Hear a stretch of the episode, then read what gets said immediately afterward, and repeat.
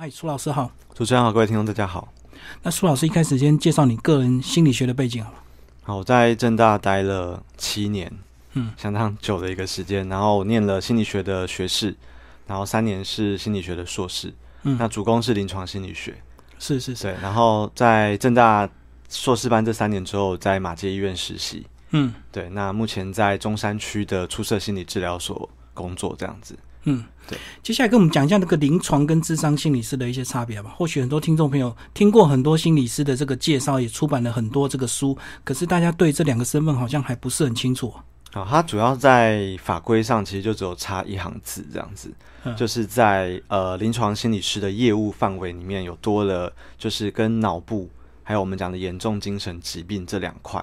那主要这个是在法规上是归在临床心理师的业务，嗯嗯嗯就说经由医精神科医师的这个医嘱之后，我们可以执行相关的业务。那智障心理师就是少了这一部分，所以在过去的年代，我们会说临床心理师主要是待在医院。嗯嗯，但其实现在临床跟智商的这个差别有一点点淡化了，因为有蛮多智商心理师也开始往医院发展，那很多临床心理师现在也跑到学校去了。嗯那学校其实过去主要是智商心理师服务的地方，这样子。所以这两种身份在辅导的技巧上会不会有些不一样？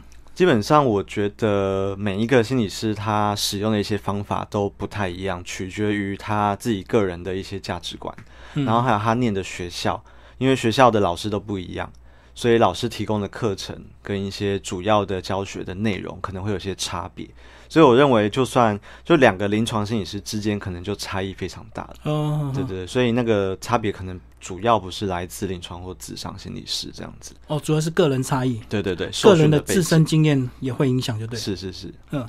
好，那这个呃，这个这本书《练习不快乐》是时报在今年的出版书。那你在去年也有出版一本叫做《练习不压抑》，对，是帮我们介绍一下这个不压抑跟这个不快乐的一个差别。好，因为这两本书都是练习开头的，因为嗯这两个字是我们在咨商的时候会很常跟个案讲，因为个案可能会带着一个困扰过来找我们，然后有一些人其实他会有一些些期待，是我们聊一两次，诶，然后问题就会很神秘的被解决。嗯，对，所以我们在一开始可能就会跟个案说要练习，那练习就表示他需要花时间。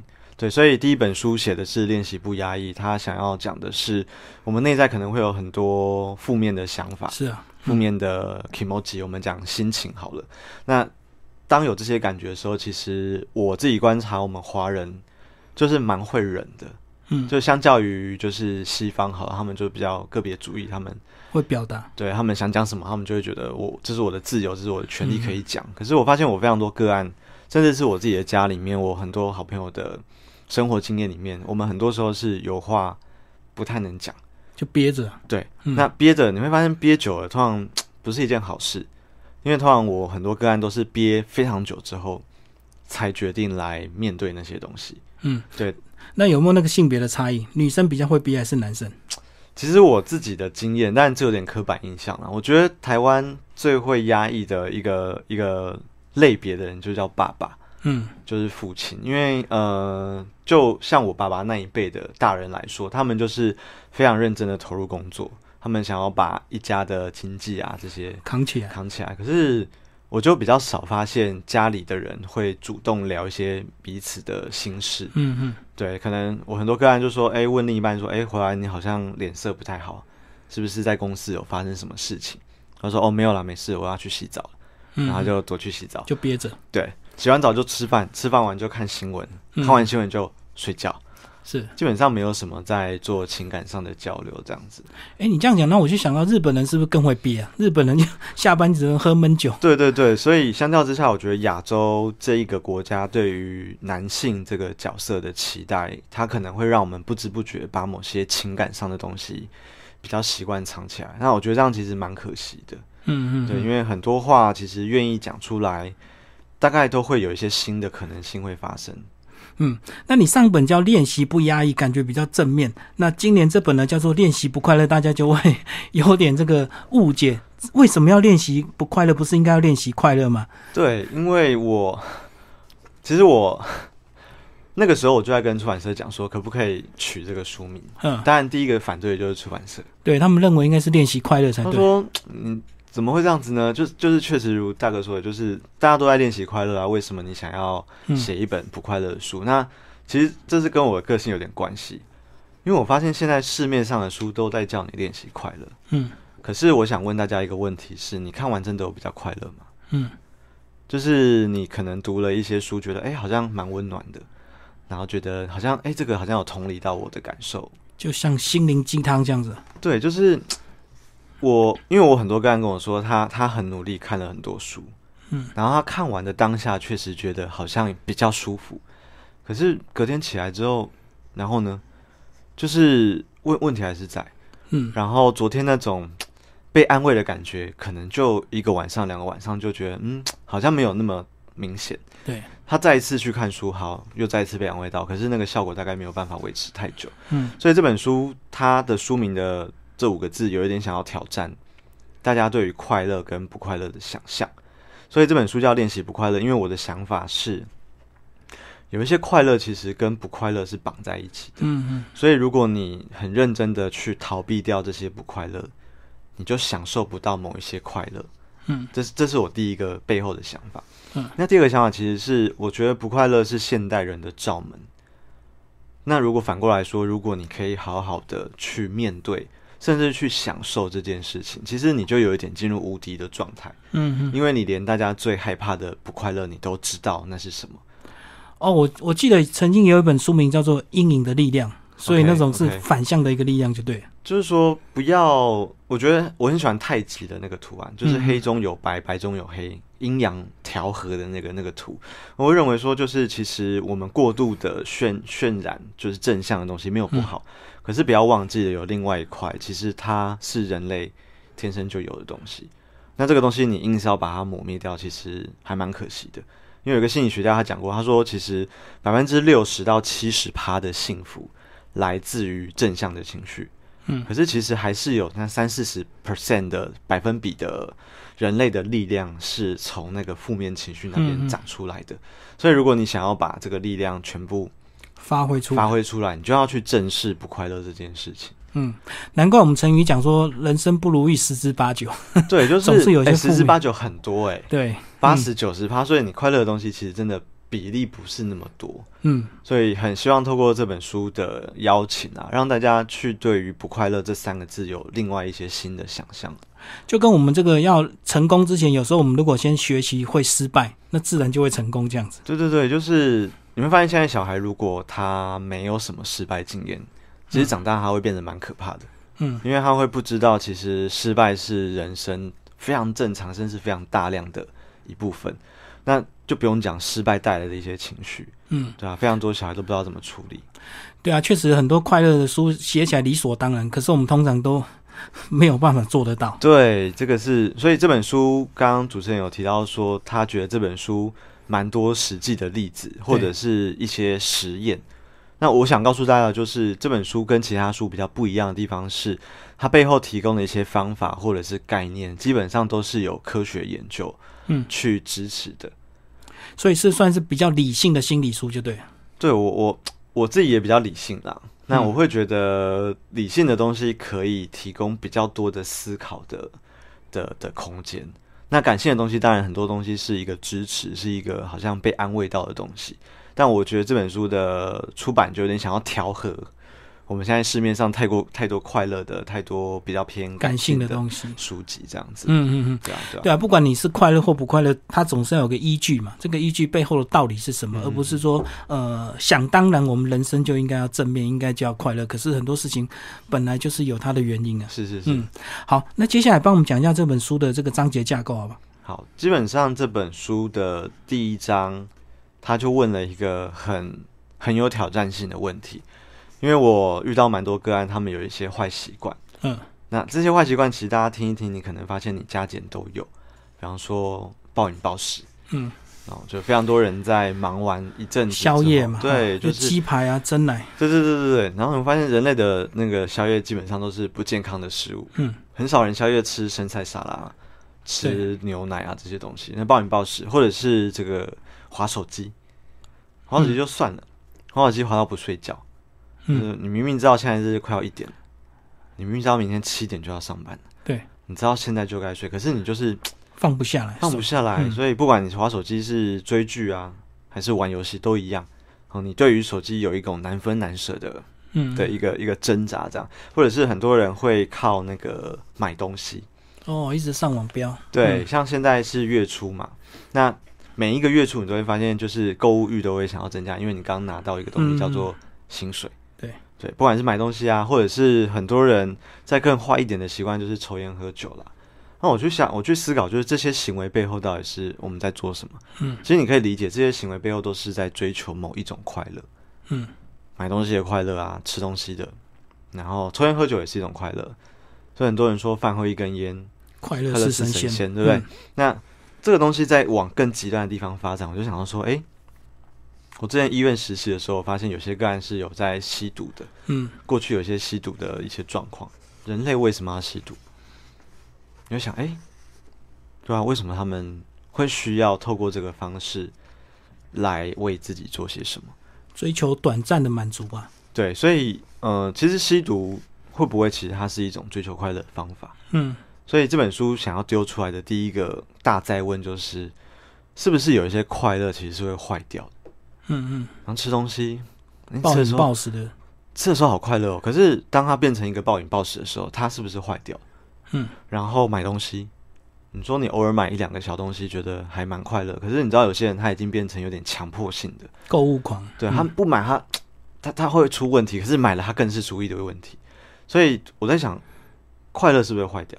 嗯，那确实后来我去找了一些文献，我发现有一种快乐真的会坏掉，那个坏掉那个坏掉其实就是我们现在医学上讲就是成瘾、上瘾。嗯嗯，所以以不管是抽烟、喝酒、吸毒，好，吸毒最极端的一种上瘾，或者是我们现在讲网网络成瘾、嗯游戏成瘾，其实它背后的某些大脑机制是有点类似的。所以这本书带到后来，我们要讲两种快乐。第一种快乐叫做爽，嗯它翻译成就是白话就是爽。那稍微学理一点的说法叫做愉悦感嗯嗯 （pleasure） 这样子。那这个快乐其实它是有一些 有一些美美嘎嘎的，因为这个快乐是人类非常强烈的快乐来源。嗯可是当你不小心用一些方法追求愉悦感之后，它就会坏掉。那坏掉其实会造成更多不快乐的状况。嗯，对如果用白话一点来讲，就是到底是真快乐还是假快乐？对，很一多事情是假快乐，它是有后果的。对对对。可是你会发现你在快乐的当下，你不一定能够想那么多。嗯嗯你在吃的时候，你才不会想到说我会会不会体重增加非常多。你在买东西的时候，你不会想到说就是刷卡刷爆了。对，嗯都要等到可能一两个礼拜，甚至一两个月之后，你才会看到这个愉悦感带来一些负面的后果。嗯嗯对，那另外一个快乐，我在这本书的后半部就是在讲，有一种快乐不怕坏掉，因为它还蛮痛苦的。这个快乐叫做满足感。那可是这个快乐很尴尬，因为它它比较像是不经一番寒彻骨。焉得梅花扑鼻香？对，就是你要闻到梅花的香味之前，你必须要接受一定程度的痛苦。所以这本书叫《练习不快乐》的原因，是因为满足感这种快乐，就是你要先痛苦过，你才有办法慢慢找到的那一种淡淡的快乐。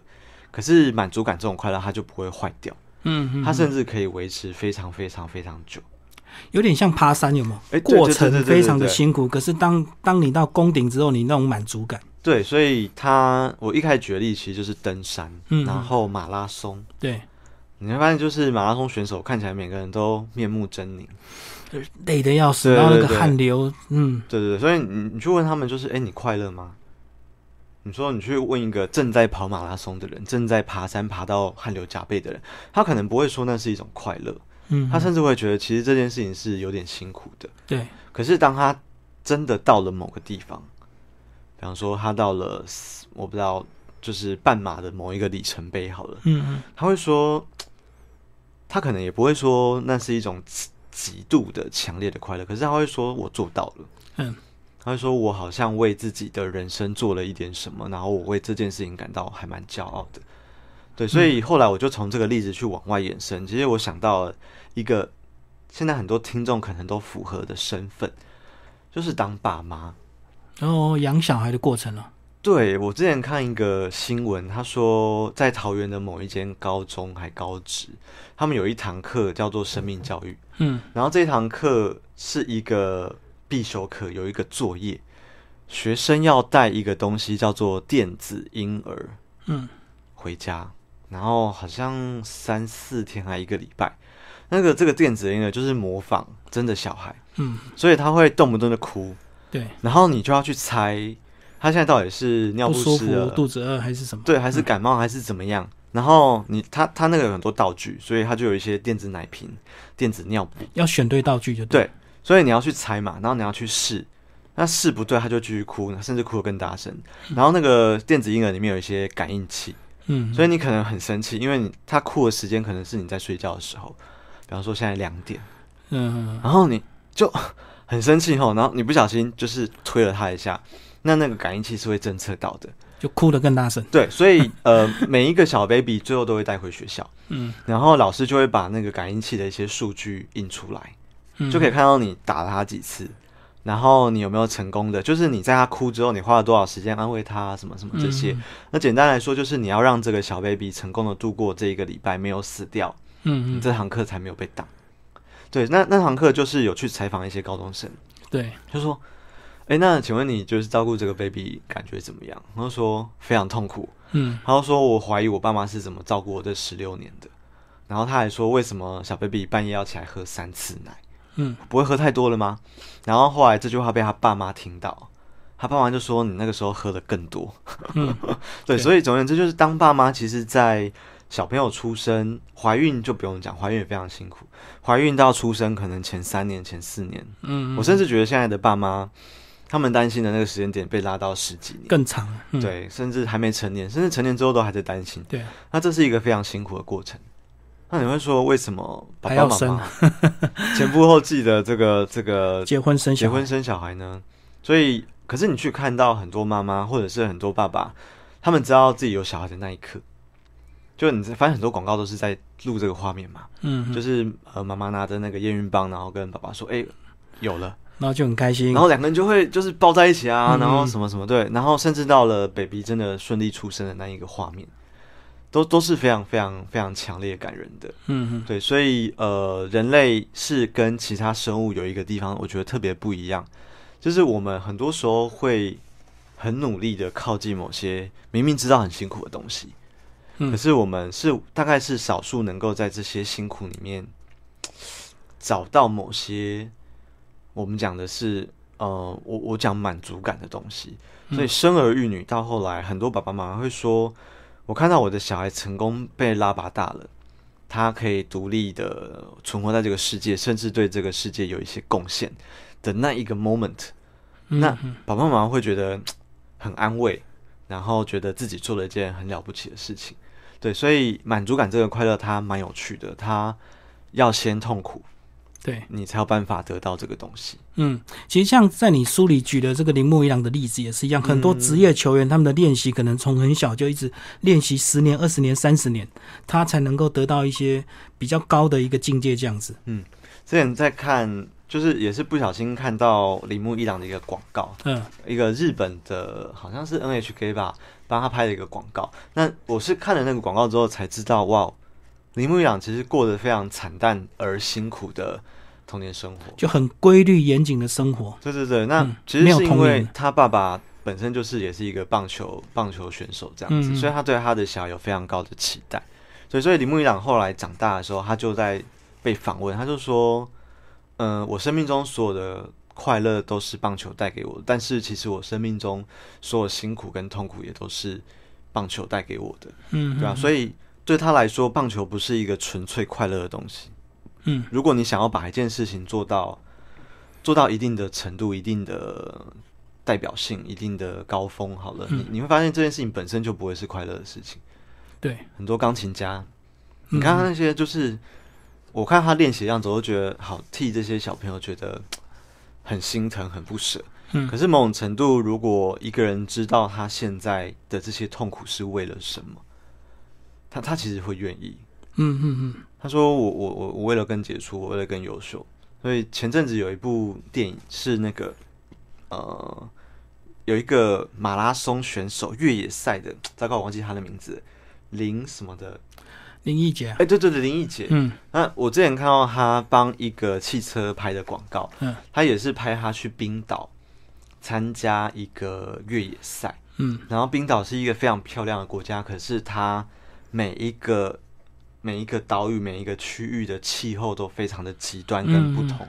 那他这部这部小小小广告就在讲说他在参加这个比赛，他甚至那个脚小指已经对，冻伤，然后嗯已经快要水泡什么的，对对对对对，可是画面又突然带到他被冰岛的那个美丽给给嗯。臣服了，给震慑到的那个那个那个场景，这样。对，所以我觉得人类，就我很想要鼓励大家，就是所以这本书里面有一些练习是教大家去思考，你可以在某些地方，嗯，去寻找这些满足感。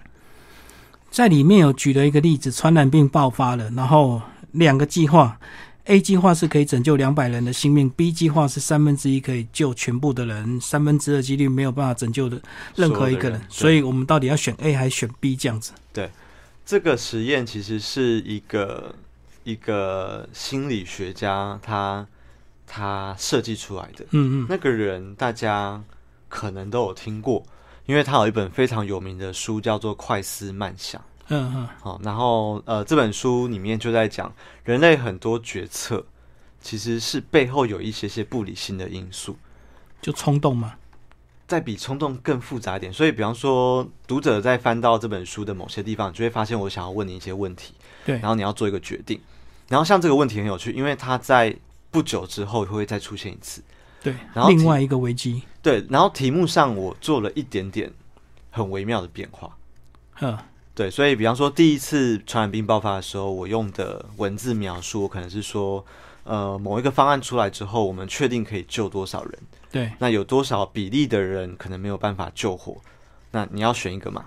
可是你翻到后面几页的时候，我换了一下文字描述，我说第一个方案用了之后，可能会有多少人死掉？嗯，就不是救活，是死掉，对，所以这两个方案其实你用数学的期望值去算，它是结果是完全一样，几率是一样，几率是一模一样。可是我换的东西就是把我把存活变成丧命。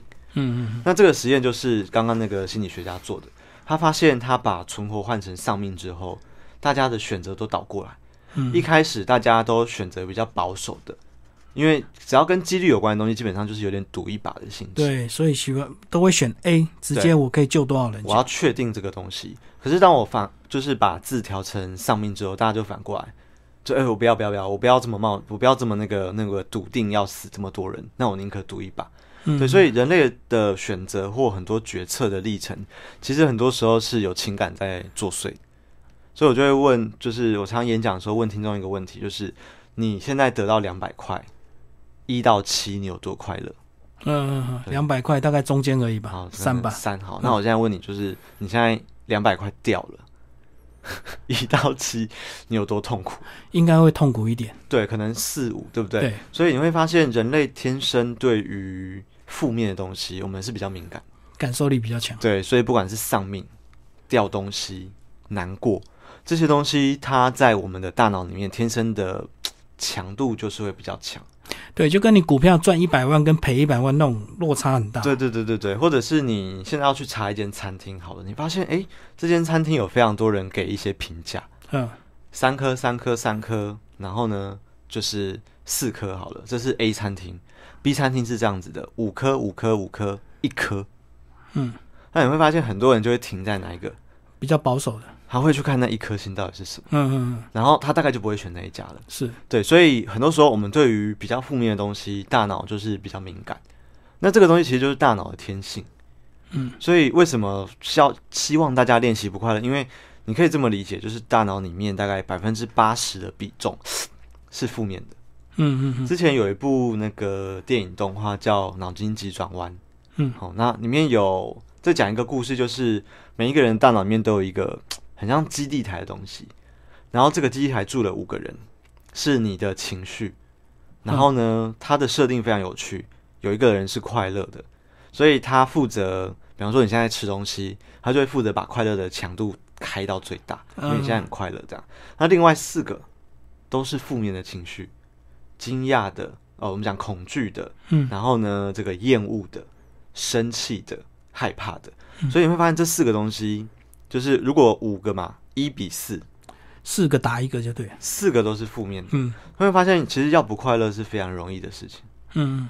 那那之前就有一个婚姻婚姻学者，他就在发现，哦、他发现一件事情，就是一个争执，夫妻吵架，嗯，一次的争执，是不是可以只用一次的好好道歉、好好弥补就和解掉？可能要十次。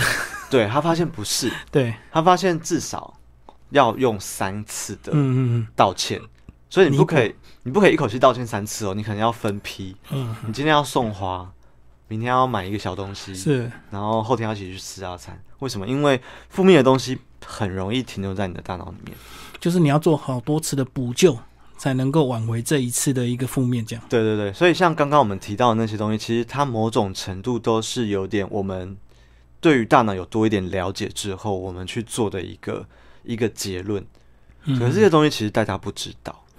哦，原来大脑是有很多理性的这个判断的。对，就是说理性的判断的背后，其实有一些情感在作祟，可是我们不知道。对，然后我自己，因为我念心理系，所以我有机会接触到这些研究，是我就发现，哎，为什么我们以前念书没有念这个？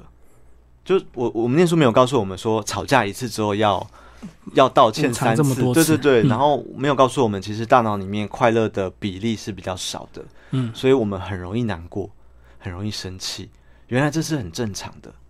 你这个让我想到前阵子大乐透它有一个玩法，就是全部都中的话是得到多少奖金。那如果你号码都没中的话，也有，那我们就以为都不中的几率比较高，其实都是一半。其实其实一样，对不对？对，就是说你你很多事情，只要你知情，其实你就有了一些力量。嗯可是我我自己觉得有点可惜的是，从我自己的教育跟成长经验，我发现，在我们义务教育的过程，这些还蛮好的东西是没有蛮完整的被我们学习到的。嗯，所以想说，如果我们很小的时候就可以学这些东西，对对对，那那是不是大家就对生生活会开始有点不同？就跟你书里讲的那个，其实你很爱喝咖啡，可是让你一天喝二十杯你也受不了。对啊，对啊，你每天喝，那为什么？就是因为很多东西，心理学家很有趣的一点就是，我们喜欢从生活中的很小的一些东西去做一些观察，就像喝咖啡好了，嗯嗯，对啊，刚刚主持人提到那个例子，就是我相信很多人就是一天来一杯，对。可是你有没没有一个经验，就是你因为某些原因，可能有三四天都不能喝咖啡，嗯嗯，在那三四天不能喝之后的那一天，突然喝了，很多杯。你会发现那一杯至少第一口好了。哦，我懂。会会特别的特别的不一样这个就跟我那个当兵 那时候哦，对对对，新训期间不是被管得很严嘛？对那你就想说放假我要干嘛？我那时候放假就写了一堆事情，居然这个喝绿豆汤 是我最快乐的事情，因为你就是被关关在那里。对对，可是很多时候，因为像喝咖啡的快乐，它就比较被归类在我们一开始讲的那个满那个愉悦感，嗯，就任何跟我们生存本能有关的，比方说吃喝拉撒睡，对，它其实跟我们的愉悦、跟快、跟爽的感觉比较有关。那还有一个现象就是，鼓励大家不要太频繁的做这件事情。去享受这件过度了。过度了，因为过度它的第一个坏消息就是这个东西它的效果就是会降下来。递降，嗯所以你第一杯咖啡很好喝，假设今天下午你同事说：“哎、我要请大家喝咖啡，你又来一杯。”你就会发现第二杯还是 OK，只是大概不会有第一杯那么好喝。其实那个就跟我们口渴喝汽水一样，第一口就哇，好过瘾。对，可等你喝多了、喝撑了，就是哦，就开始不舒服，对对对对，就胀气了。身体里面的这个爽的感觉，它它就有这个陷阱，嗯，就是它不适合一下子太大量的接触它。那另外一个可以在这边跟大家分享，就是如果你在不管是品味咖啡或者是吃东西的时候，你可以观察一下，你是不是通常都不太专心。嗯嗯，因为很多我是我很多很长时候去企业演讲，我发现大家来听演讲的时候，很多人会人手一杯咖啡，对，我就一边讲一边偷看大家是怎么喝咖啡的。嗯，因为你要听课嘛，所以你大概也没有办法就是专心的品尝。对，所以大家就是听一听，然后赶快灌一口，然后再放下来，然后再继续打电脑啊、做笔记啊什么的。那其实真的非常可惜，嗯，因为在你刚刚喝下去的那三秒钟，其实是你少数能够很好的品味那个咖啡的时候。对，所以这本书里面有一章，我引用了一个大作家，他叫做普鲁斯特。嗯，他是一个法国文学家，这样子。那他有一部非常经典而且非常有代表性的著作，叫《追忆似水年华》。嗯，是这本书就是大概这个十几二十册。这本书在写什么呢？在写这个人他的一些生活的发生的事情。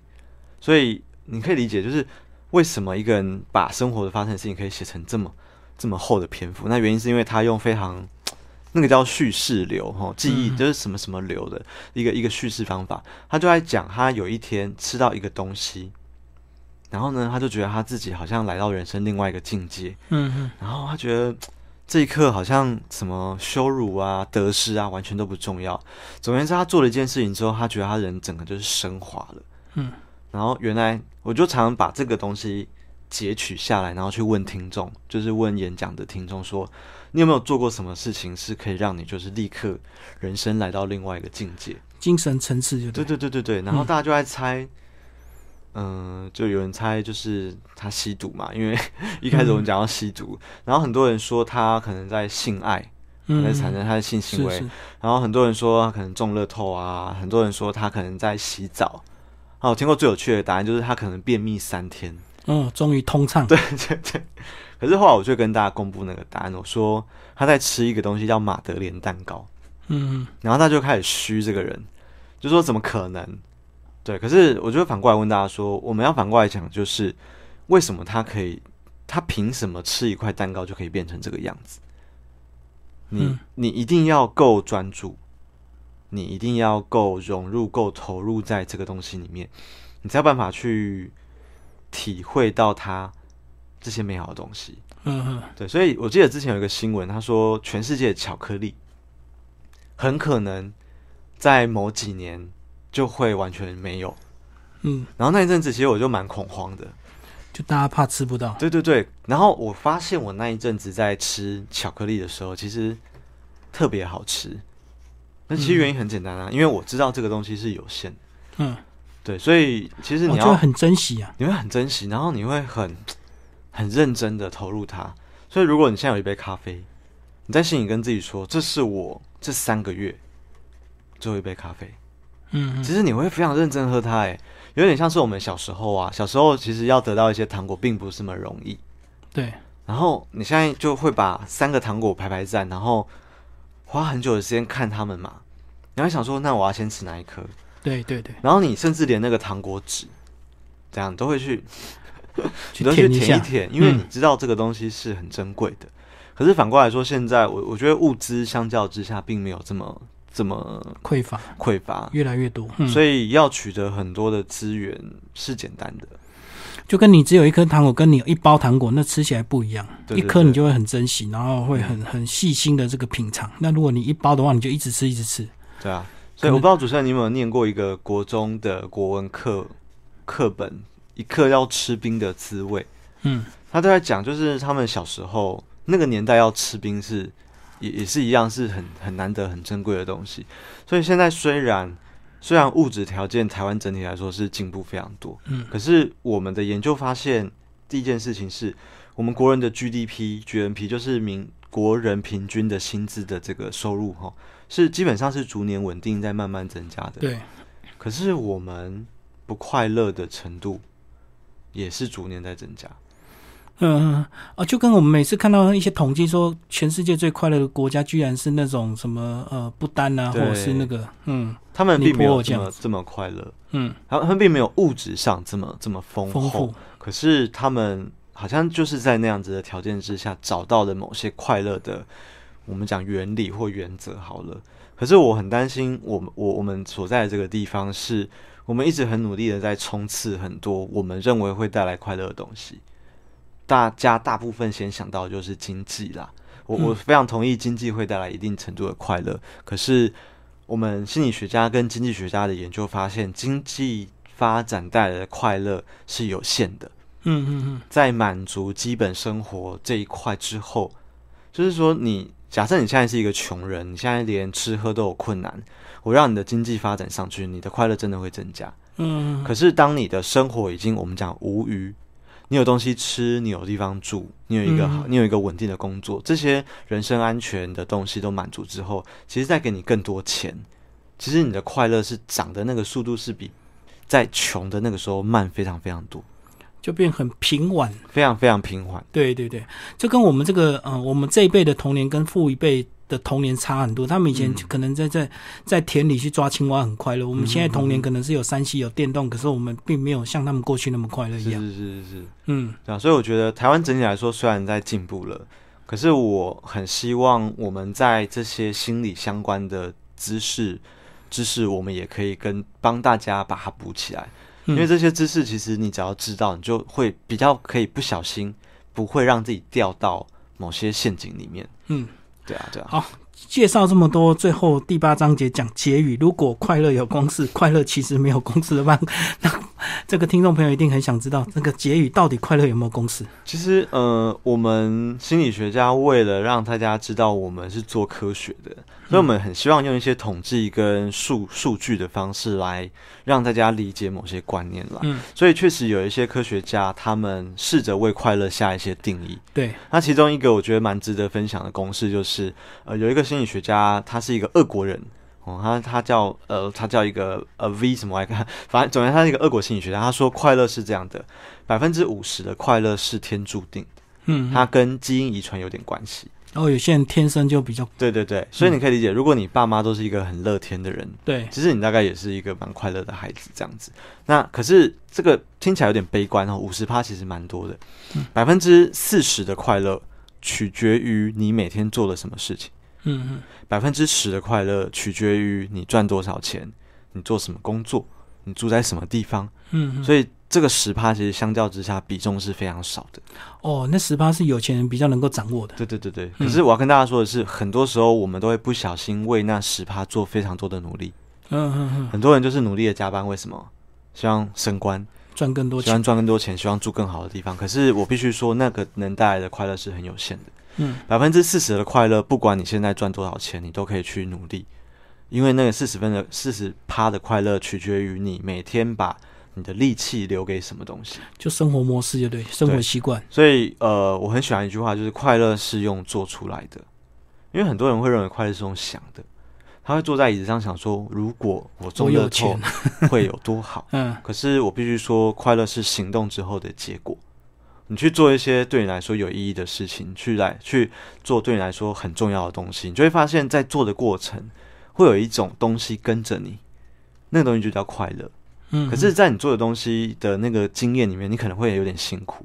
对比方说你在爬马拉松，你比方说你在创业好了，创业非常辛苦。嗯，可是你在苦不堪言的时候，你会发现你心里面有一个东西是很踏实的。那嗯那我会认为那个东西是我们人类还蛮值得去思考跟追求的一种快乐。我觉得那就是很真实的快乐，嗯没，错不是虚幻，或者是那种短期，或者是那种有后果的快乐这样子。对对对。所以，我们刚刚讲了很多，这个喝酒你也会快乐啊，吸毒你也会快乐啊，可是那个都是短暂，而且是有后果的，嗯嗯嗯，是要付出代价的。是的，是的，所以你讲的这个满足感才是真实、真实这个脚踏实地的快乐。对，嗯哼哼，所以这也是你们这个心理师的这种工作嘛，就是辅导了很多人，然后让他们去重新找到生活的方向，嗯然，后你们得到你们这满足上的快乐。是是是是，陪大家慢慢慢的走过某些辛苦的路，是对我们来说蛮重要的一嗯，件事情。所以这本书其实还蛮特别的，这个很少有这个这么理性的心理师，很具体的去告诉你怎么样来练习不快乐，你才会得到真正的快乐。